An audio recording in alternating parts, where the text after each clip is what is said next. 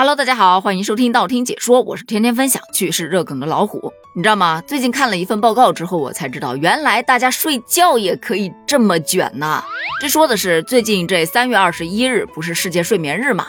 于是就出了非常多跟睡眠相关的报道，有颠覆你认知的，说八小时睡眠论可能是错的，却被网友怒怼。我不要你觉得，我要我觉得。也有专家表示，睡觉的时候穿着袜子更容易睡着。也有网友怒怼啊。从小我的妈妈就教我上床睡觉要脱袜子，你现在是说我妈妈说的是错的喽？但说句实在话，先别急着否认嘛。这两种说法呢，还是有那么一定的科学性的。比方说，影响睡眠质量重要的并不是睡几个小时，而是有没有睡够四到五个睡眠周期。咱们的睡眠周期都是由浅入深，出现梦境期。周而复始，四到五个人就醒了。而这个睡眠周期呢，它有九十分钟到一百二十分钟，因人而异。那这个跨度啊就非常大了。所以对于有的人来说，他每天睡六到七个小时足够了；但对于睡眠比较多的人来说，睡十个小时都依然觉得没睡好。而另一则说，睡觉的时候穿袜子更容易睡着，他也不是信口胡诌的。据说，是美国有一研究团队专门做过这项研究，结果就表明，穿袜子睡觉的人，他不仅入睡快，而且总的睡眠时间还会整体的增加，睡眠质量也能得到一定的提高。但是敲黑板了，不是所有的人都适合穿袜子睡觉的，特别是一些人体热或者年龄偏大的、下肢水肿的以及神经感知不敏感的人群，他根本就不适合穿袜子睡觉。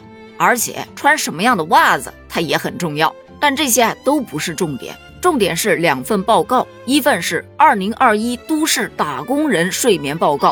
据这一份报告当中显示啊，最能熬夜的城市是北京，睡觉最晚的省份是广东省，平均时间二十三点五十五分；睡觉最早的省份是山东省，平均时间二十二点五十八分；起床最早的省份是山东省，平均时间六点五十八分；起床最晚的省份是四川省。平均时间七点五十分，所以有网友就说呀，论起卷来，还得是北上广深呐。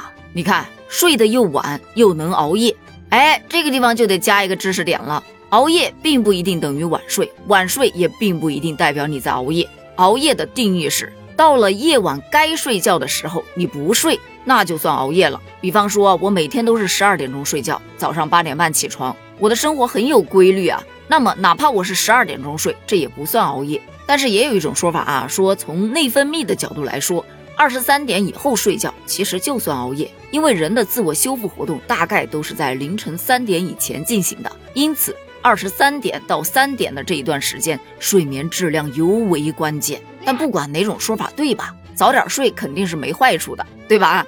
而根据咱们中国睡眠研究会等机构联合发布的另一份报告，《二零二三年中国睡眠健康洞察报告》显示，咱们全国有七成以上的受访者都存在失眠的问题，有近半数的人都不满睡眠的现状，情绪性的失眠成为影响睡眠的主要原因。情绪化失眠怎么理解呢？其实就是指情绪变化所导致的失眠。比方说，我们小时候啊，经常会有这样的感受。啊，一说第二天要去春游，那前一天晚上兴奋的根本睡不着，这就是过度兴奋导致的失眠。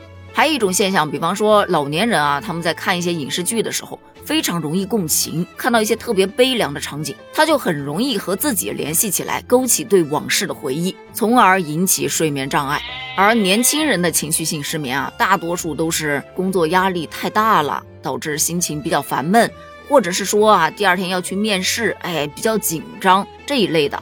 而除了情绪性失眠之外，另外一大影响睡眠质量的就是电子设备了。你看，像当下人们睡觉最干扰的因素，大概就是手机了。明明困的两个眼皮子打架，想着嗯，看一下到了几点钟吧，掏出手机这么一看，完了，刷起来了。